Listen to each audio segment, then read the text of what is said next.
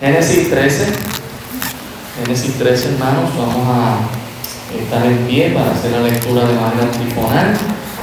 Eh, Yo leo el verso 1, ustedes el 2 y así continuamos hasta el verso 18. El tema, el único principio de todas las cosas según Dios. El título, regresando a la tierra prometida con Dios. Regresando a la tierra prometida con Dios. Texto ahí en Génesis 13, comenzamos la lectura en el nombre del Señor. Subió pues Abraham de Egipto hacia el Negev, él y su mujer, con todo lo que tenía, y con él Lot.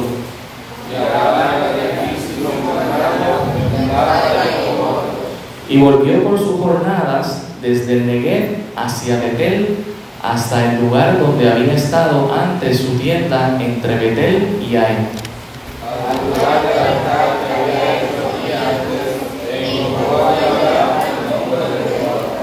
También Lot, que andaba con Abraham, tenía ovejas, vacas y tiendas. La tierra no era suficiente para que habitasen juntos, pues sus posesiones eran muchas y no podían morar en un mismo lugar. Y hubo contienda entre los pastores del ganado de Abraham y los pastores del ganado de Lot. Y el cananeo y el pereceo habitaban entonces en la tierra. Entonces Abraham dijo a Lot, no haya pecado entre nosotros dos, entre mis pastores y los tuyos, porque somos hermanos. ¿No está toda la tierra delante de ti? Yo te ruego que te apartes de mí. Si fueres a la mano izquierda, yo iré a la derecha, y si tú a la derecha, yo iré a la izquierda. Y ojos tierra de Jordán, que toda ella era derecho, como el huerto de Jehová, como la tierra de Egipto a la dirección de Zoar, antes que destruyese Jehová a Sodoma y a Gomorra. Entonces Lot escogió, escogió para sí toda la llanura del Jordán, y se fue Lot hacia el oriente, y se apartaron el uno del otro.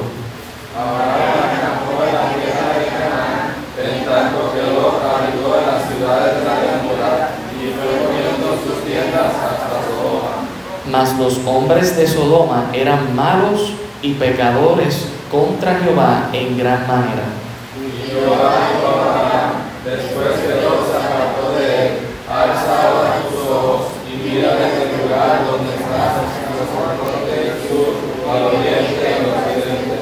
Porque toda la tierra que ves la daré a ti y a tu descendencia para siempre. Y haré tu descendencia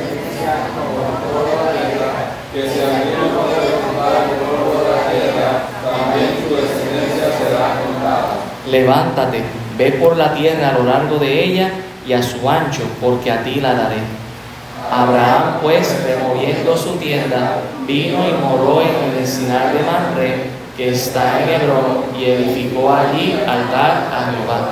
Señor, te damos gracias en el nombre de Jesús por la oportunidad de exponer tu palabra en esta mañana. Rogamos que seas tú, Señor, tu Santo Espíritu, hablando y ministrando a nuestros corazones, Señor, y que las verdades y principios que veamos de tu palabra, eh, tú nos des el poder, la fuerza, Señor, para poderlos en práctica en nuestras vidas y así eh, honrarte eh, con nuestras vidas, Señor. Te ruego que edifiques a tu iglesia mediante tu palabra en esta mañana, en el nombre de Jesús. Amén. Pueden tomar asiento, hermanos.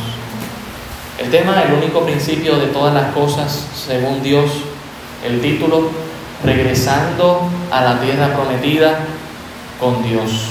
Quisiera hacer un paréntesis eh, en esta mañana que tiene que ver con este tema, solamente que mirando a, la a- a- a- lo que es la vida actual hoy en día, lo que está sucediendo en la nación de Israel y, y con la situación en, en Palestina. Eh, un- una hermana se me acercó y me dijo, sería bueno que habláramos de esto en la iglesia, pastor, y ya que estamos en estos pasajes, ¿verdad? La semana pasada decíamos que en el momento en que Abraham se descendió a Egipto, ahí comenzó todo esto que se está suscitando hasta el día de hoy. Y conforme vayamos avanzando en el libro de Génesis nos daremos cuenta por qué, ¿verdad? Ah, pero ciertamente, hermanos, eh, el libro de Génesis ah, fue inspirado, ¿verdad? Obviamente por el Espíritu Santo, escrito por Moisés, Y Moisés le está escribiendo Génesis, Éxodo, Levítico, Número, Deuteronomio, ¿verdad? Por inspiración divina del Señor, se lo está dando a Moisés para que se lo comparta al pueblo hebreo antes de entrar a la tierra prometida. Es importante que sepan que Dios está haciendo consciente al pueblo de Israel por qué razón tienen todo el derecho de poseer esa tierra. Y precisamente ese es el problema que tenemos hoy en día. Las naciones que están alrededor del pueblo de Israel, la mayoría no reconocen que el pueblo de Israel deba estar ahí. Y precisamente ese es el milagro más grande, que a pesar de que todas esas naciones no quieren que Israel esté ahí, está ahí precisamente porque Dios lo dijo, hermanos. Y ciertamente no tienen toda la posesión que se supone que tengan por derecho y por decreto de parte de Dios, y hay, ¿verdad?, culpa del mismo pueblo de Israel, como también obviamente las otras naciones que no quieren, ¿verdad?, a reconocer esto. Y nosotros, vemos que ciertamente la palabra de Dios se está cumpliendo. Ahora quiero también que tengamos mucho, pero mucho cuidado, hermanos. Yo creo en la escatología, yo creo en el cumplimiento de la palabra, yo creo en las profecías. Aquí hemos predicado de Apocalipsis, Cristo viene pronto. Amén. Dios va a cumplir con su palabra.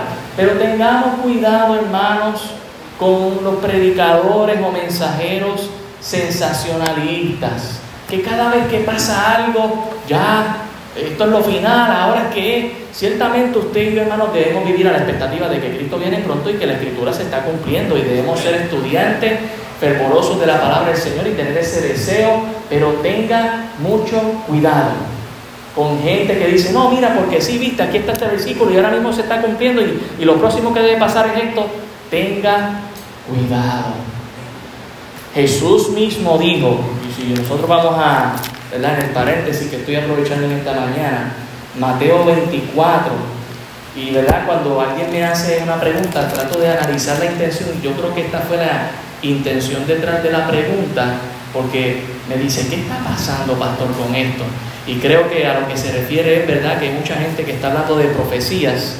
En Mateo 24, Cristo mismo dijo lo siguiente aquí en el versículo 4, dice, respondiendo Jesús les dijo, mirad que nadie os engañe, porque vendrán muchos en mi nombre diciendo, yo soy el Cristo, y a muchos se engañarán. Y oiréis de guerras y rumores de guerra mirad que no os turbéis porque es necesario que todo esto acontezca.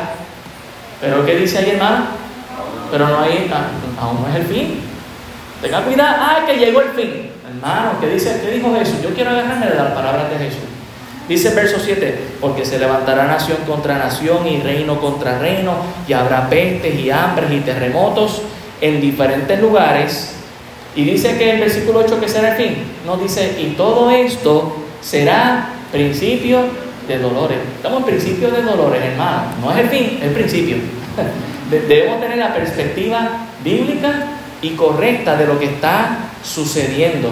Y más adelante, si nosotros vemos eh, en los versículos 21, dice, porque habrá entonces gran tribulación, cual no la ha habido desde el principio del mundo hasta ahora, ni la habrá y si aquellos días no, fueren, no fuesen acortados, nadie sería salvo, mas por causa de los escogidos, aquellos días serán acortados.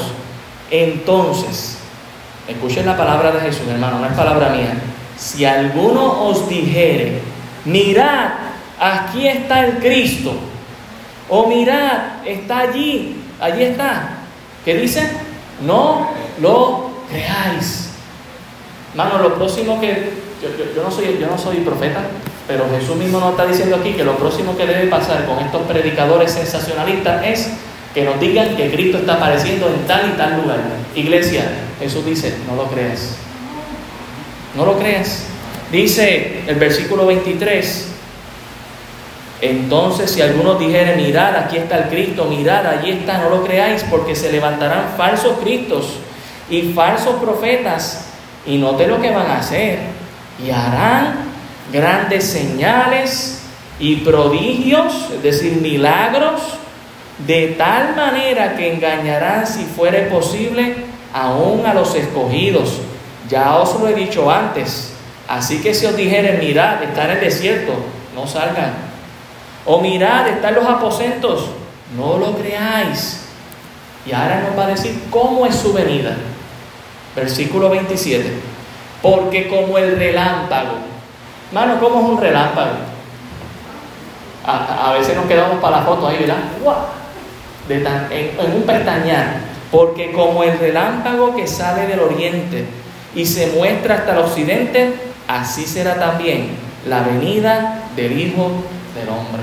Y ya luego hay otras descripciones que nosotros podemos analizar más adelante, pero esto lo hemos estudiado. Pero lo que debemos entender, hermanos, es si se está cumpliendo profecía, pero tenga cuidado con los mensajeros que son sensacionalistas con esto. Entonces, hermanos, ¿Cuál es nuestra actitud como cristianos ante todo lo que está pasando? Yo debo orar por la paz de Jerusalén, dice el mismo Salmo 122, y debo orar por la salvación. Es la petición del apóstol Pablo en Romanos 11 precisamente. Dios tiene un futuro con Israel. Tiene un presente, tuvo un pasado, tiene un futuro. Dios va a establecer su reino milenial, no espiritualmente, físicamente aquí en la tierra. Eso Dios lo va a cumplir durante mil años. Cristo va a venir aquí y eso nosotros debemos tenerlo claro. Dios tiene cuentas pendientes con el pueblo de Israel, promesas que cumplirle al pueblo. Y con el lado de Palestina, Dios nos ha enseñado una ley mayor, amar a nuestros enemigos, orar por ellos. Así que oremos también por la salvación de ellos. Ciertamente, hermanos, debemos entender algo del pueblo de Israel. No todo Israel es algo. Muchos creen en Dios, pero no creen en Cristo, el Mesías, que le están esperando un Mesías, y debemos orar por la salvación de ellos. Esa debe ser nuestra actitud. No debemos tampoco defender al pueblo de Israel y no eh, eh, ciegamente, ah, no, porque es el pueblo de Dios y todo lo que están haciendo está bien. Claro que tienen todo el derecho de, defender su territorio y ciertamente ellos fueron atacados primero, ¿verdad? Y cuando uno es atacado, la misma Biblia habla de la defensa propia y personal. Y aún han habido algunos ataques que se han dado que no son ciertos y bueno, usted ya quizás está empapado de todo lo que se ha ido discutiendo en las noticias. Usted, usted simplemente, Señor, vamos a orar por la paz de, Israel y por, su salvación y oremos también por los palestinos, Señor, sálvalos. Dios tenía unas palabras que debieron haberse cumplido, ¿verdad? Para el pueblo de Israel. El pueblo de Israel se creyó más misericordioso y eso lo estaremos viendo más adelante y por eso tenemos las consecuencias hasta el día de hoy. Pero ¿verdad? eso es lo que está pasando hermanos y lo que seguirá pasando hasta que Cristo venga. Recuerde algo, el anticristo es el que va a llegar a poner paz allí. Y entonces, ¿qué va a pasar? Que la gente va a decir, este es el Mesías. ¿Ok? Y él se va a sentar en el trono del templo que no se ha construido y va a decir, yo soy Dios. Y bueno, eso va a ser una blasfemia increíble, ¿verdad? Así que ciertamente no sé si ahí espero haber aclarado la, la, duda o la pregunta, pero este es algo que viene desde el Génesis. Por eso hemos titulado el único principio de todas las cosas según Dios, porque ¿sabe qué? Usted va a escuchar a la gente que va a decir que el pueblo de Israel nunca estuvo ahí, que de repente apareció ahí en el 1946. En Génesis, ya Dios le dijo a Abraham, esta tierra es tuya. Eso es lo que vamos a ver. Y Dios es el dueño de toda su creación y Dios tiene toda la potestad para decir, eso es tuyo, eso no es tuyo. Así que ciertamente por orden y decreto divino, el, pueblo de Israel está cumpliendo con su derecho estando allí. No son un accidente, son el eterno propósito de Dios, creados para Cristo Jesús, al igual que usted y yo. Amén. Cerramos el paréntesis, hermanos. Recordamos la semana pasada la crisis de fe que tuvo Abraham al dudar de Dios y dudar de todas las promesas de Dios, al abandonar la tierra prometida por la gran hambruna que ocurrió allá en tierra de Canaán, ¿verdad? Como nos dice allá en Génesis 12:10, hubo entonces hambre en la tierra y descendió Abraham a Egipto para morar allá porque era grande el hambre en la tierra. Así que él pues descendió, nos dice aquí. Y eso fue como en su vida espiritual también, como que fue descendiendo, huyó de donde Dios le había llamado, temió y mintió. Así terminó, ¿verdad? Hasta en lo más profundo. Y hermano, interesante porque si Abraham no hubiese huido y hubiese confiado en Dios, hubiese usado esa hambruna para desaparecer a todos esos cananitas y se murieran de hambre y, Abraham se hubiese quedado allí sin ningún problema.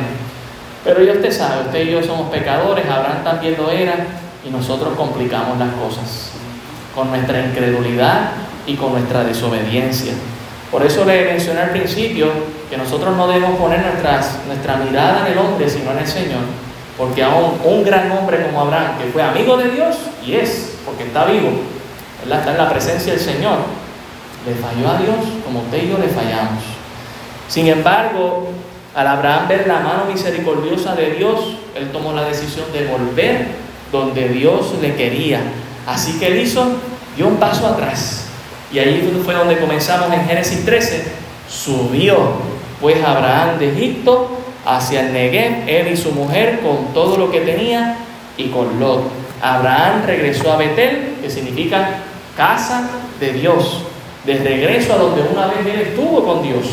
Y quizás algunos de los que están aquí, hermanos, necesitan recapacitar y dar ese paso atrás en su vida.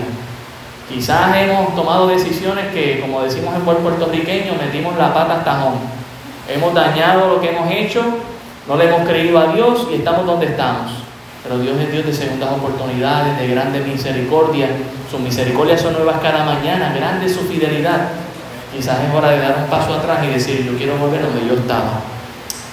Lo vemos subiendo, él había descendido, como lo indica en el verso 10 del capítulo 12, ahora lo vemos subiendo en el versículo 1 de Egipto, y, Dios nos quiere, hermanos, a nosotros también subiendo precisamente en nuestra vida espiritual, no retrocediendo. La santificación es una escalera hacia arriba, nunca hacia abajo. Abraham tenía muchas posesiones, lo vemos ahí en el versículo 2, y Abraham era riquísimo en ganado, en plata y en oro. Y con esto hago otro paréntesis, pero dentro del mensaje, hermanos, ser rico no es pecado. El pecado con las riquezas es amarlas, raíz de todos los males, dijo el apóstol Pablo allá en 1 Timoteo 6, es el amor al dinero, no las riquezas en sí. Quizás tú no eres rico, y como quiera cometes el mismo pecado que algunos ricos. Amar algo más, amar algo más importante para tu vida que Dios. Confiar más en otra cosa y no en Dios. Verso 3. Y volvió por su jornada desde el Negev hacia el Betel, hacia el lugar donde había estado antes su tienda entre Betel y Ai. Y verdad, eh, es decir, él regresó a la tierra prometida. Con esto recordamos, hermanos, la importancia de volver, ¿verdad? Si es necesario en nuestra vida espiritual, de volver donde Dios nos ha llamado en primer lugar. De volver a ese primer amor. ¿Sabe por qué? Porque Dios no se equivoca cuando Dios llama. Dios no comete errores. Dios tiene planes. Dios tiene planes para los que creen y para los que obedecen, hermanos. Y es interesante que dice que volvió por sus jornadas, ¿verdad? De ahí obtenemos la palabra en inglés journey, que son viajes. Abraham Dios lo tenía viajando, pero no, él dio un viaje mucho más grande. Interesante porque cuando lo comparamos con Jonás, Dios le dice, yo tengo un viaje para ti, ve a Nínive y predica en aquella gran ciudad. Y Jonás, ¿qué hizo? Se fue para Tarsis. Dios lo mandó para el este, él se fue para el oeste, hermanos. El capítulo de Jonás, es un capítulo, perdón, el libro de Jonás es un libro corto cuatro capítulos, pero pudo haber sido más corto si hubiese obedecido. Y muchas veces en nuestra vida, hermanos, nuestra vida sería más sencilla si simplemente obedecemos. Pero ¿qué hacemos? Creamos una misma tormenta nosotros mismos. Después no queremos ni obedecer a Dios y nos tiramos al mar. Y viene este gran pez y allá en lo profundo es que empezamos a orar a Dios si no fuese por su misericordia. Dios es Dios de segundas oportunidades, ¿verdad? Versículo 4 dice, al lugar del altar que había hecho antes allí, e invocó allí Abraham el nombre de Jehová. Él volvió a la comunión con Dios. Esto nos indica, hermano, el deseo de establecer esa comunión con Dios, de creer y obedecer. Aquí vemos a Abraham arriba en su vida espiritual otra vez. Nuevamente, habiendo subido, regresado e invocado el nombre de Dios para buscar dirección en su vida. Y esto es importante en la vida de Abraham para lo próximo que va a suceder que va a demostrar que ya es maduro o ha madurado espiritualmente. De igual manera, como dijimos la semana pasada, hermanos, Dios quiere a la iglesia que vuelva a su primer amor, a las primeras obras. Recordamos lo que Jesús mismo le dice a la iglesia de Éfeso, arrepiéntete y de donde caíste levántate y vuelve a tu primer amor, vuelve a esas primeras obras. En el nombre de Jesús y en el poder del Espíritu Santo, hermanos, invoquemos a Dios, volvamos a ese primer amor, volvamos a esas primeras obras. Dios nos quiere ahí. ¿Qué debemos identificar en nuestras vidas que nos deja saber que necesitamos hacer exactamente lo mismo que Abraham? Dar un paso atrás, subir y volver a donde Dios nos quiere. ¿Cómo éramos al principio? ¿Cómo era su amor ferviente por Dios al principio? Analícelo. ¿Cree usted que Dios no quiere eso en su vida? Claro que sí, hermanos. Dios quiere ese fervor. Dios quiere ese amor. Dios quiere esa entrega. Dios quiere esa pasión en su vida espiritual. Y eso fue precisamente lo que hizo Abraham. Abraham volvió regresó a la tierra prometida, regresó a la fórmula correcta, buscar a Dios, a la obediencia. Verso 5, también Lot, que andaba con Abraham, tenía ovejas, vacas y tiendas, y la tierra no era suficiente para que habitasen juntos, pues sus posesiones eran muchas y no podían morar en un mismo lugar. Es importante, ¿verdad? Cuando estamos haciendo la lectura tenemos que tener cuidado porque aquí alguien rápido dice, mira, vete, hay una contradicción. Si Dios les está prometiendo una grande tierra ahí y no tienen ni espacio, ni, ni, ellos dos, ¿cómo iban a caber ahí dos millones de personas con tantos reinos, con tantas cosas? ¿Viste cómo se contradicen? Aquí es muy claro cuando está diciendo que los dos no podían estar juntos en un mismo lugar. Y por eso se hace un comentario en el versículo 7. Dice, y hubo contienda entre los pastores del ganado de Abraham y los pastores del ganado de Lot, y el cananeo y el fereceo habitaban entonces en la tierra. Es decir, que nunca encontraron un lugar en el que pudieran habitar juntos con todas estas grandes bendiciones que tenían de parte de Dios porque o, cuando encontraban un lugar, pues que allí está el cananeo, no, no, no nos. O allí está el fereceo, no, no nos. No es que no tuvieran toda esa tierra que Dios se las está dando, sino que no había espacio suficiente para los dos juntos. Lot, sobrino de Abraham, era como un hijo para él. Usted recordará que el papá de Lot había muerto. Así que Abraham lo toma como un hijo. Y Lot acompañó a Abraham a, donde quiera. Todos estos viajes que hizo Abraham, allí estaba Lot. Cuando Abraham salió de Ur de los Caldeos, Lot le siguió, es lo que dice allá en el, en el capítulo 12, en el versículo 4, dice, y se fue Abraham como Jehová le dijo, y Lot fue con él. Así que cuando también sucede la hambruna en Canaán, pues Lot fue con, con con Abraham a Canaán. Y cuando subió nuevamente Abraham a, la tierra prometida, allá fue Lot otra vez. Lot siempre estaba detrás de Abraham. Y recordemos lo que Dios le había dicho a Abraham, hermanos. ¿Por qué? Porque Lot no tiene parte en lo que Dios le pidió a Abraham. Dice Hebreos 12.1, pero Jehová había dicho a Abraham, vete de tu tierra ¿Y de qué cosa? Y de tu parentela y de la casa de tu padre, a la tierra que te mostraré. Pero allí se fue el otro, hermanos. Y esto nos enseña algo grande, el hecho de que Dios tiene misericordia con nosotros, con nuestro sobrino Lot, y podemos identificar a nuestro sobrino Lot no, no, no necesariamente con una persona, pero quizás con algo que llevamos arrastrando. Y Dios tiene misericordia no significa que es aprobación de parte de Dios.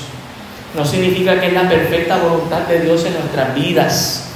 No significa que Lot sea parte del plan para tu vida. Lot va a traer problemas a tarde o temprano, hermanos. Y eso lo vemos, usted lo va a ver en el capítulo 14, usted lo va a ver en el capítulo 19. Y aún subsiguientemente cuando Lot tiene dos hijos, perdón, sí, dos hijos con sus dos hijas. Algo raro, ¿verdad? Porque esos dos hijos se convierten en naciones enemigas del pueblo de Israel, que hasta el día de hoy están allí, dando problemas hasta hoy.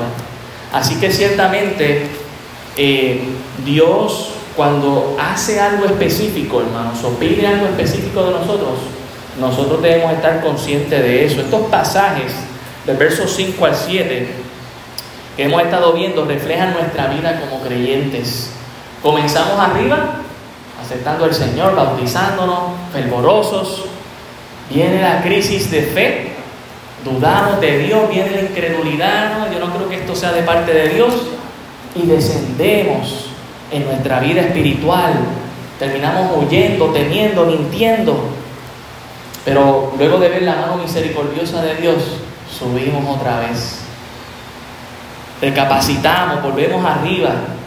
Pero sería un gran error pensar que todo irá bien si vuelvo al primer amor y a las primeras obras. Hermano, esto es importante. Dios le está invitando en esta mañana que si usted tiene que volver al primer amor, a las primeras obras, usted lo haga. Pero le voy a mostrar aquí un gran paro, un gran detente con letras rojas. No significa que porque haga, volvamos al primer amor y a las primeras obras, ahora todo va a ir bien en nuestra vida. Oye, ¿qué problema con esa expectativa en nuestra vida cristiana? Hermanos, debemos hacerlo aunque venga la prueba, aunque venga la aflicción. Debo volver al primer amor y debo volver a las primeras obras. Y debo esperar oposición. ¿Sabe a qué vino el diablo, hermano? A matar, hurtar y destruir. Él no quiere cristianos victoriosos. Él quiere cristianos en derrota, deprimidos, sintiendo que no están haciendo nada.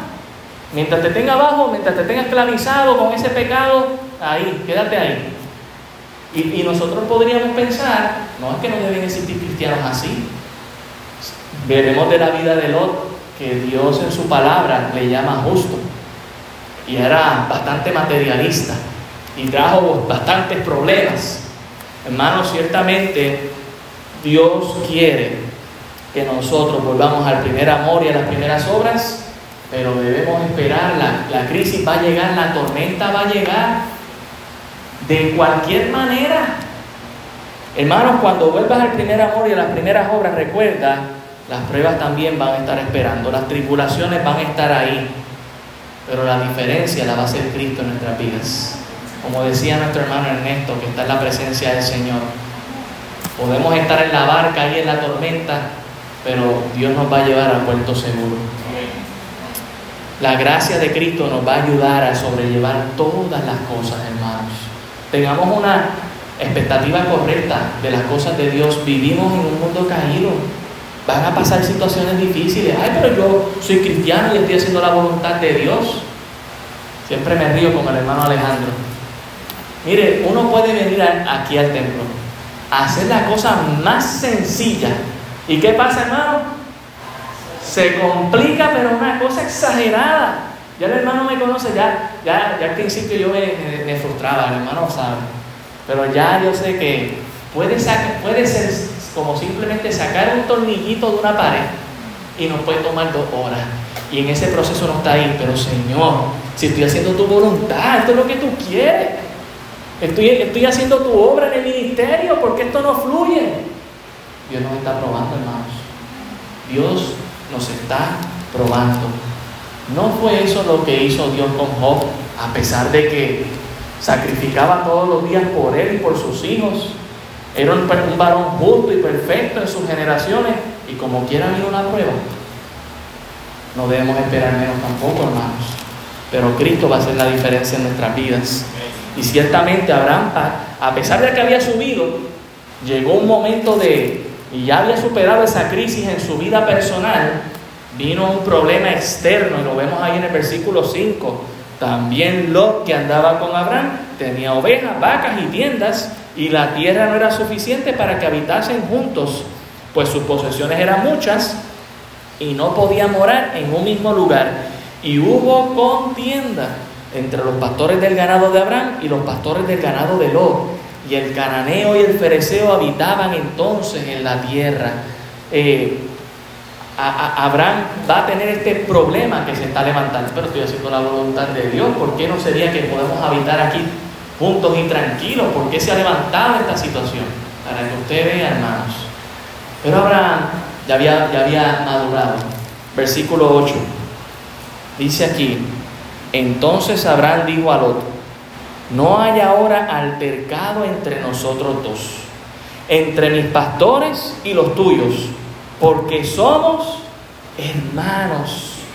Abraham muestra su crecimiento en Dios, diciendo, tú y yo somos hermanos.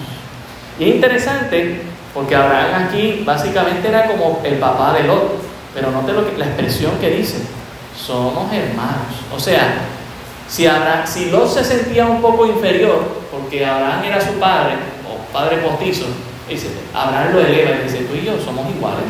¿Por qué estamos peleando? No hay razón para peleas continuas. Debe siempre buscarse una solución pacífica. Mateo capítulo 5, bienaventurados los pacificadores, porque serán llamados hijos de Dios. ¿Qué hizo Abraham? Buscó una solución pacífica. Fue a la raíz del problema. Vamos a, deja, y, y, y mire cómo fue la raíz del problema. No trató a Lot como su enemigo sino como su hermano. Alguien dijo que todas las guerras históricas que se han dado son guerras civiles. ¿Por qué? Porque todos somos hermanos. Todos venimos de Adán y Eva. Por eso, hermanos, nosotros como cristianos en esta guerra que se está dando entre Israel y Palestina, debemos orar por la salvación de ambos grupos. Debemos orar para que ambos grupos vengan a Cristo. Esa es nuestra nuestra intromisión e intercesión como cristianos, ese amor hacia, hacia ambos. Verso 9, ¿no está toda la tierra delante de ti? Yo te ruego que te apartes de mí. Si fueres a la mano izquierda, yo iré a la derecha. Si a tu derecha, yo iré a la izquierda. Por fin Abraham no solamente está solucionando algo sino también, hermanos, alejando a Lot, ese Lot que todavía había algo en la vida espiritual que se estaba que estaba haciendo que la promesa de Dios no se empezara a dar. Hermano, muchas veces esto me lo enseñó mi padrastro. Estos somos nosotros y este es Dios. Y muchas veces hay una acumulación de bendiciones para nuestra vida que están a punto de caer, pero usted y yo las paramos. Hacemos algo que, estamos haciendo algo que la bendición no acaba de caer. Y como traigo en esta mañana, no necesariamente es una persona, pero traigo la figura del Lot. Hay un Lot en nuestra vida que no está dejando que la, que la bendición fluya. Hay algo que estamos arrastrando y lo seguimos arrastrando y pensamos que todo está bien, que es la misericordia, que, es la aprobación de Dios. No necesariamente, hermanos. Y debemos analizar eso.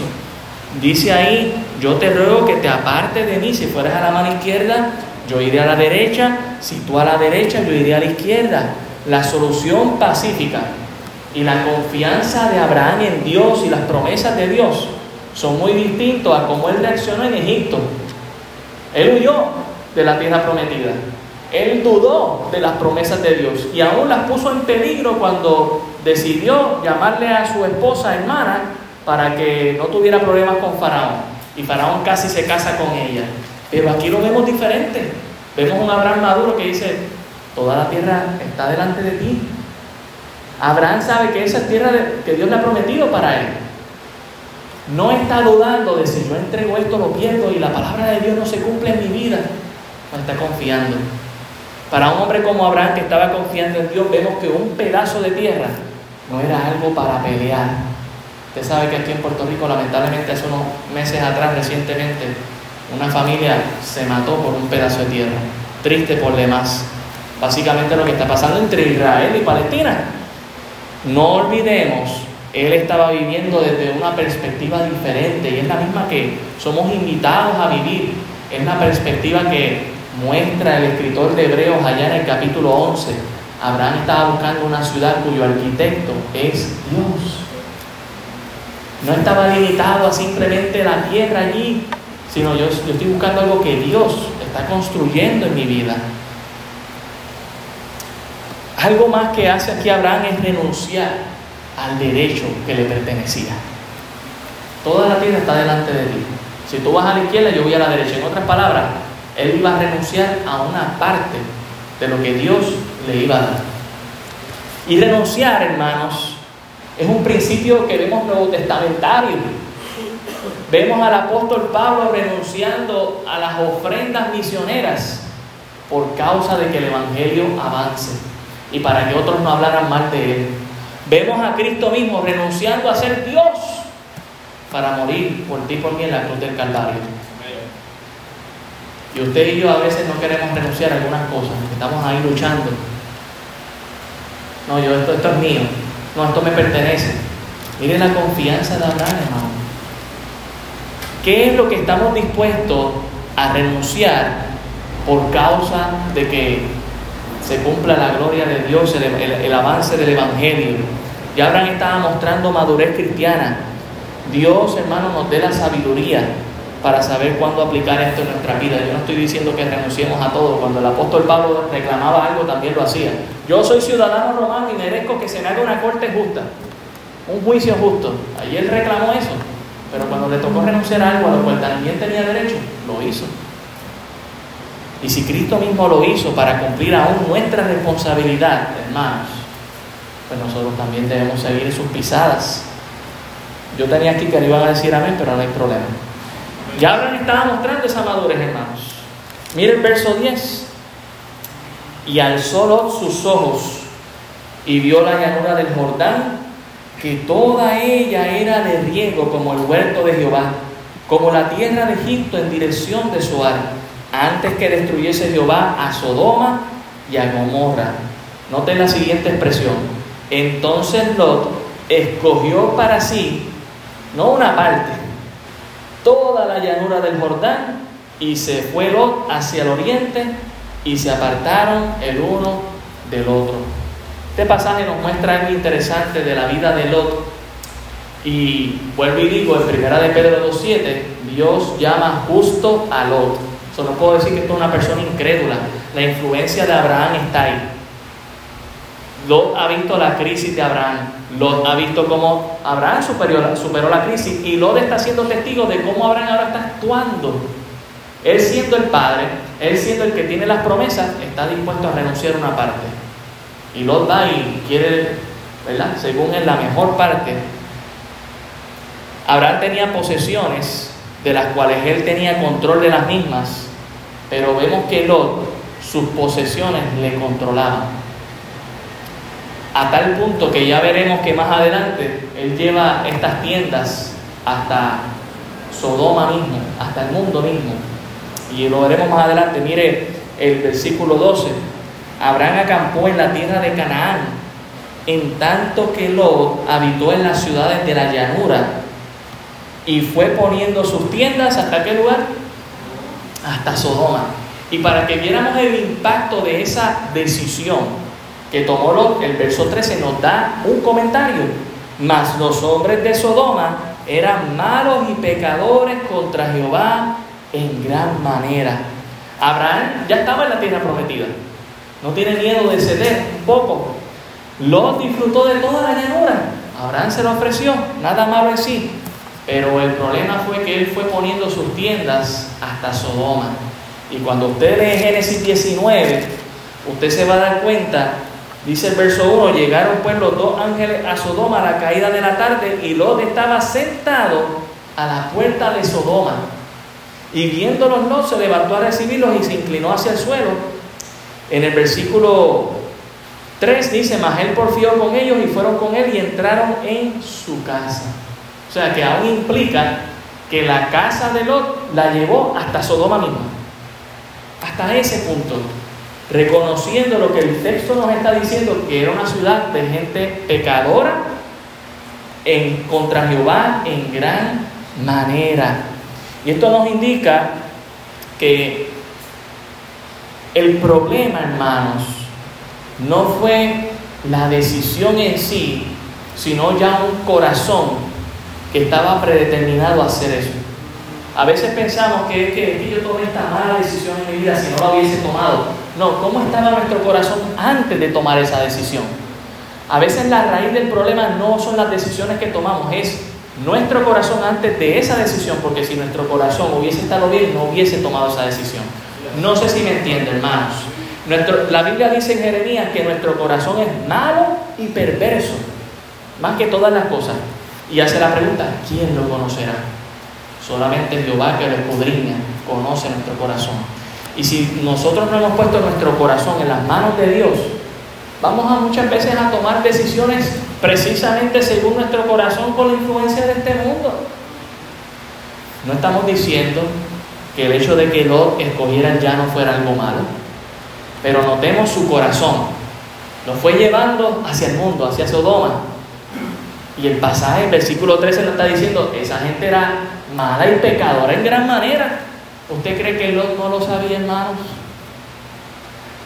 Miren, cuando usted vea a Lot en el, capítulo 19, porfiando que entraran esos ángeles a su casa, porque él lo sabía. Él lo sabía, pero él estuvo dispuesto a sacrificar una mejor relación con Dios para poder tener una, una buena comunión con su sociedad y así avanzar y echar para adelante. Tenemos muchos cristianos así hoy en día, hermanos.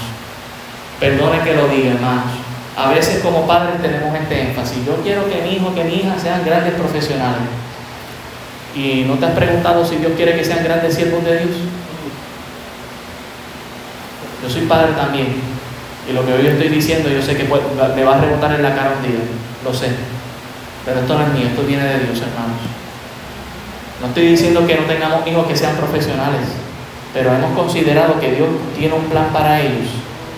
A veces estamos enfocados en nuestro corazón, ay, es que yo quiero que Él cumpla sus sueños, sus metas, sus deseos, y como hemos tenido quizás una mala vida o venimos de la pobreza y hemos hecho un parante con fuerza y con sudor y no queremos que ellos pasen por la misma experiencia, vamos a darle todo lo mejor, pero no le hemos dado a Dios, que es mejor. Estamos tan enfocados en eso que los estamos llevando hasta hacia Sodoma. Y cuando venimos a ver, nos explota en la cara esta mundanalidad de nuestros hijos que decimos, ¿qué pasó aquí? ¿Por qué? Porque en vez de llevarlos a Dios, los llevamos a Sodoma. Eso es lo que pasó con las hijas de Lot. vamos a ver más adelante, hermanos. Y vemos esa influencia en la vida de ella en una decisión que tomaron precisamente con su padre. Me estoy adelantando, perdón. Seguimos acá, versículo 14. ¿Verdad? Lo que quiero decir con esto es que Lot es la figura de un cristiano mundano. Uno que sigue acercándose más al mundo con tal de tener los placeres del mundo. Y podríamos pensar, ¿cómo? No existe tal cosa. Primera de Pedro 2.7 nos dice que Lot era justo y que fue librado de ese juicio precisamente porque lo era. Usted recordará a Abraham orando. Iremos a ese pasaje con Dios. Si hubiesen 50 justos, Dios no destruiría a Sodoma. No, por amor a los 50. Sabemos que llegó hasta los 10. Si hubiesen 10, nada más había 4. Por eso Dios en su misericordia, bueno, pues vamos a sacar a tu sobrino, a tu esposa y a tus dos hijas. Pero vemos su corazón, hermanos, dónde estaba. Hay gente que vive para los viernes. Ya hoy es viernes, qué bendición. Ahora vamos a disfrutar el sábado y después el domingo. ¿Y sabe qué va a pasar después del domingo, hermano? Va a llegar el lunes otra vez. Dios quiere que nuestras vidas no se resuman en fines de semana que vamos a tratar de disfrutar. Dios quiere que nuestra vida se resuma en una eternidad que estamos buscando con Dios, en esa comunión con el Señor, que va más allá de un viernes, sino, si pudiéramos decirlo, un sábado por toda la eternidad.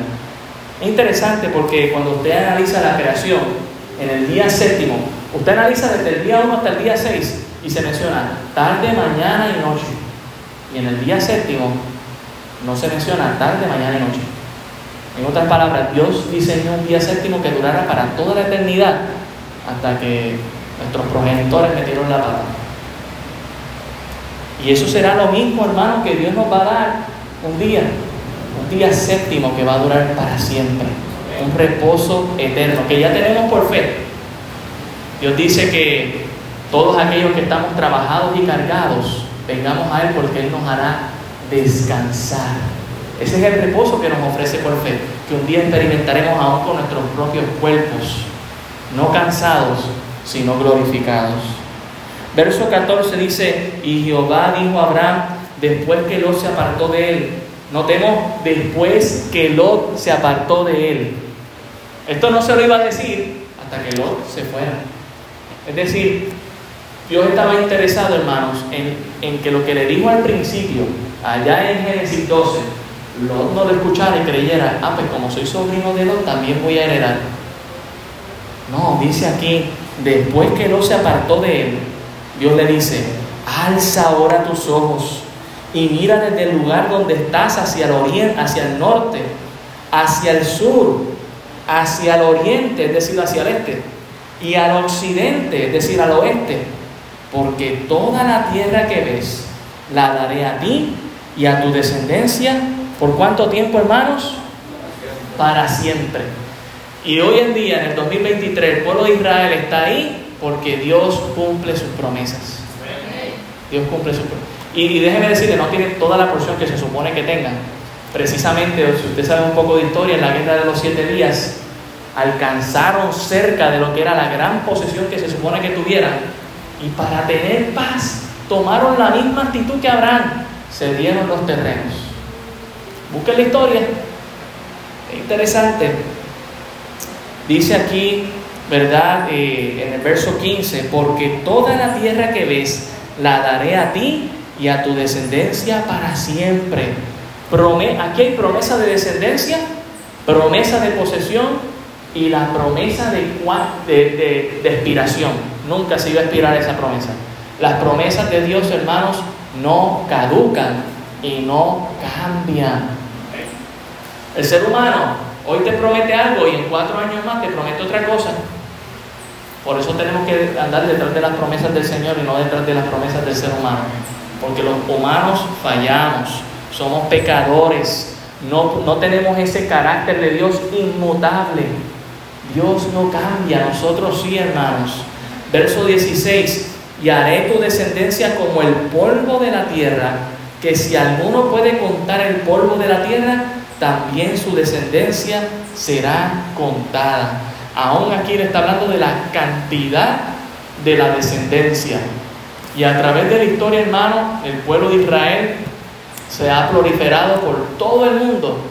Pero aún yendo más allá, y nosotros sabemos por qué, Jesús mismo cuando tiene el encuentro con Saqueo, es interesante que le dice, le invita a comer a su casa. Saqueo, es necesario que yo pase hoy a tu casa, y verdad, y comen con él, y no sabemos lo que pasó adentro, pero podemos inferir que hubo un cambio en saqueo porque cuando salió de allí dijo, yo voy a devolver a todo el mundo cuadriplicado. Y Jesús hace la siguiente expresión, este es hijo de Abraham. No lo dijo antes, lo dijo después. Y usted y yo somos hijos de Abraham también por fe, precisamente. Somos hijos de la promesa. No quiero que me malinterpreten, no somos Israel. Tengamos cuidado con eso pero somos hijos de la promesa. Somos hijos de Abraham por la fe en Cristo Jesús. Esa descendencia para nosotros es cumplimiento también. Verso 17, levántate, ve por la tierra a lo largo de ella y a su ancho, porque a ti la daré. Dios le invita a vivir como si fuera el dueño de toda esa tierra, aunque todavía no poseía por carta ni económicamente nada de ella. Tenía que ser retante este mandamiento reconociendo que el cananeo y el fereceo y su sobrino Lot estaban allí. Y muchos de ellos estaban reclamando esta tierra, diciendo, no, es que es mía, no, es que es de aquel, no, que... Así que tenía que ser bastante retante esa promesa. Como quizás para otra vez salir corriendo y decir, esto no es para mí, me voy. Tengo temor, Dios. No, no creo en tus promesas. Verso 18, vemos la madurez de Abraham. Abraham, pues, removiendo su tienda, vino y moró en el encinar de Manré, que está en Hebrón, y edificó allí altar a Jehová. Notemos dos cosas de Lot y de Abraham. ambos tienen muchas tiendas y ambos están moviendo sus tiendas. Lot está moviendo sus tiendas hacia el mundo, hacia Sodoma. Abraham está moviendo sus tiendas hacia la voluntad de Dios. No hacia lo que él piensa que es correcto, hacia lo que diga mi corazón. Yo creo que esto es lo que Dios quiere para mi vida, no, sino con la certeza. Abraham, yo te quiero aquí. Y Abraham dice, sí, Señor. Vemos la madurez de Abraham. Y es interesante estos dos lugares en los que él va removiendo su tienda que son indicados. El encinal de Manré. Manré significa visión. Y luego habla aquí que moró eh, en Hebrón también, que significa comunión. En otras palabras, Dios es esa gran visión y esa comunión a la que Dios, Dios estaba invitando a Abraham.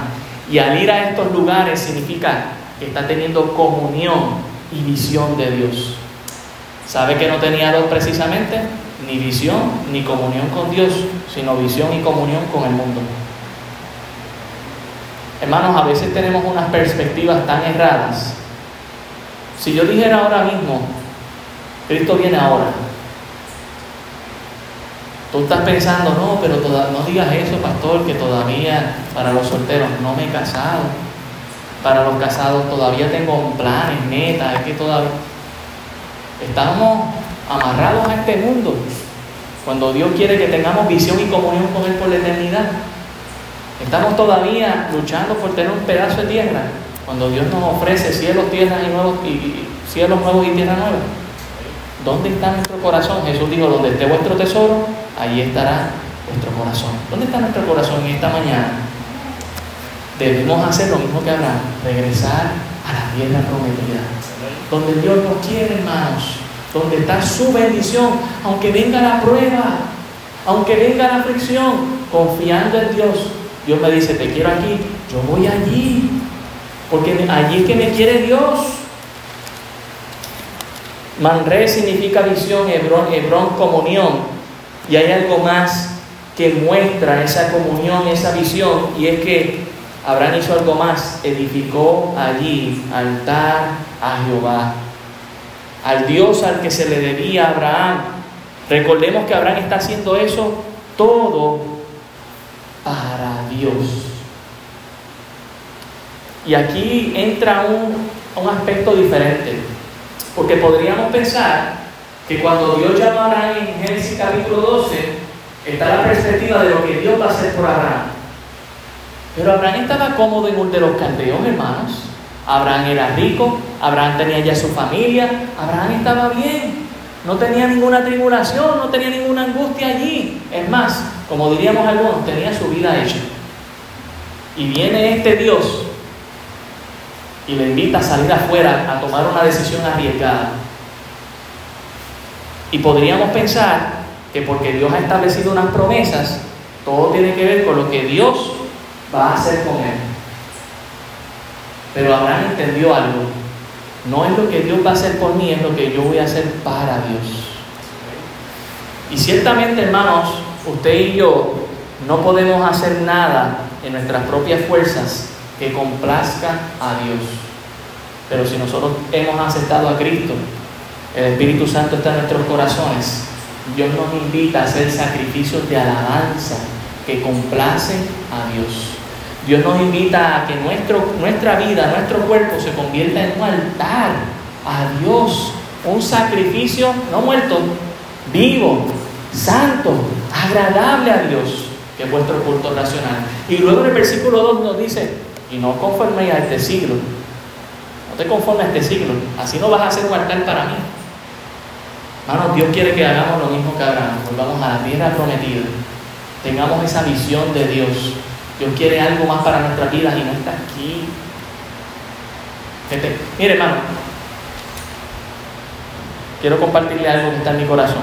Estamos renovando la iglesia, ¿verdad? Yo le digo al, al hermano Ángel, hermano, quiero que sepas que de aquí a un par de años yo te voy a contratar nuevamente, pero no es para aquí, es para mover esta iglesia a otro lugar donde vamos a construir algo nuevo. Mi visión está en eso. Yo estoy contento con lo que estamos haciendo aquí. Eso es lo que tenemos ahora. Pero ya mi corazón está en algo más grande. Y, y algo más grande que eso aún todavía, que venga Cristo ya y haga su, cumpla con sus grandes promesas que tiene para nosotros. No puede ser que el cristiano está atrapado en esto es lo que, esto es lo que me toca hacer hoy. Ya, esto, este es mi plan por el resto de mi vida. No, hermanos. Dios tomó a un hombre que, miren, lo digo con mucho respeto, ya era mayorcito, ya tenía su vida hecha, pero Dios le demuestra que apenas estaba empezando con él. Que apenas tenía planes que lo iban a poner en una, en una condición de esperanza contra esperanza, como dice la misma Biblia. Cuando Dios le promete un hijo a un hombre de 75 años. Por eso es que decimos y hemos definido la fe como aquella que es una confianza en Dios en contra de todo pronóstico humano. Porque el humano te dice, no, eso, eso no va a pasar.